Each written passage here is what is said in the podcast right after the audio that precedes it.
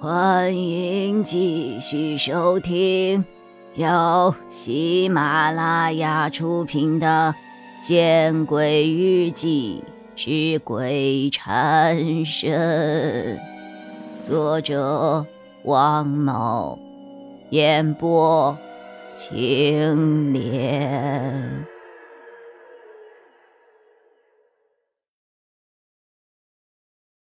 灵堂门口的灯突然亮了，灯光下，一只黑色的小猫正充满讥讽的看着金吉明。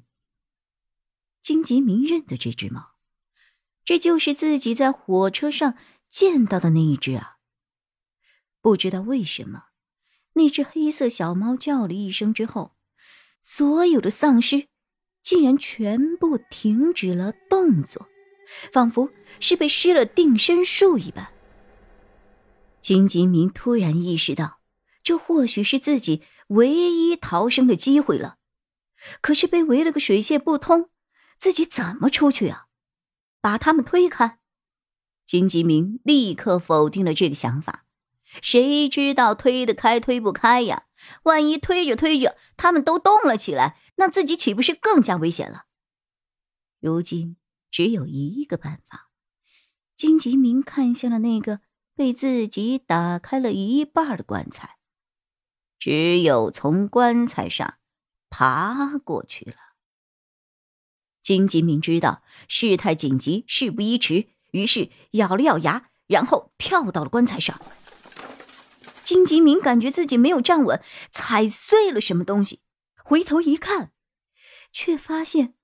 自己踩空的左脚，踩在了棺材里那张与自己一模一样的脸上，而且似乎刚才用劲太大，把那张脸的头骨给踩碎了，脚后跟也陷了下去。那张金吉明的脸被踩得变了形。眼角和鼻孔都渗出了黑色的脓血，但此刻的金吉明也顾不上那么多了，他的左脚猛地用力，不知道把那张脸踩塌成什么形状了。然后他借着用力跳上了棺材，连滚带爬的从棺材上跑出了灵堂，跑出灵堂的大门。金吉明松了一口气，那只黑猫却在不远处的槐树下看了他一眼，然后又叫了一声。金吉明的心中立刻产生了一种不安感。灵堂内再次传来了奇怪的声响。金吉明颤颤巍巍的回过头去。却见那些丧尸般的村民似乎又恢复了活动的能力，缓缓回头看向了自己。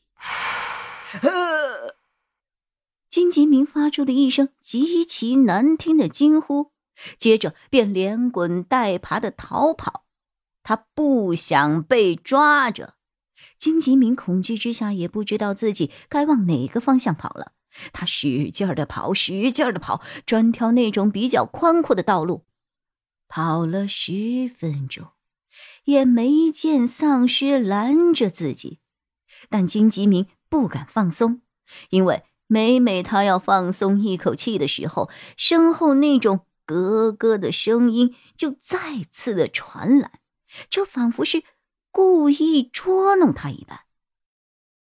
金吉明跑到了道路的尽头，尽头处是一所小学。小学那生锈的铁门处围绕着各种藤蔓植物。小学的操场上，只有一点黄色的灯光忽闪忽闪。恍惚中。那操场上的篮球架看起来让人感觉像是一个佝偻的老人。金吉明虽然没有看过什么恐怖电影和小说，但也不会傻到进入这样一个气息诡异的小学里去避难。万一进去了出不来怎么办啊？就在金吉明考虑往哪个方向跑的时候，身后那些怪声又再次的接近了，似乎已经有一只手伸向了自己的衣服。金吉明毫不犹豫的选择向左边全力跑去。很快，金吉明发现自己没有选错路，跑了三四十米，他发现路旁停了一辆汽车。金吉明毫不犹豫冲上车门前，用力一拉，车门。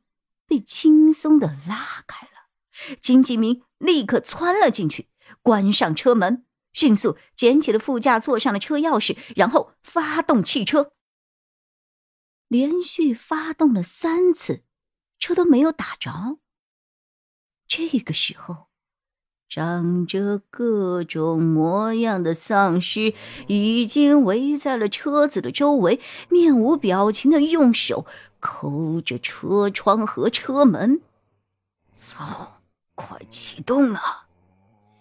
一向淡定的金吉明受不了这种恐惧所带来的压迫感了。说来也奇怪，金吉明这话骂出口之后，车子便启动了。金吉明此刻也顾不得围在车子周边的这些东西，他狠命的踩下了油门。汽车把几个丧尸撞在车窗玻璃上，车窗玻璃立刻留下了黑色的脓血，大多数则被卷入了车轮之下，让车子剧烈的抖动着，同时还伴有令人毛骨悚然的骨头碾碎的声音。金吉明突然想起，年轻的时候考过驾照。考路考的时候，车管所所放出来的宣传视频，视频上都是肇事的车辆，或是把人碾扁，或是把人撞飞，或是把人撞得脑浆洒满一地。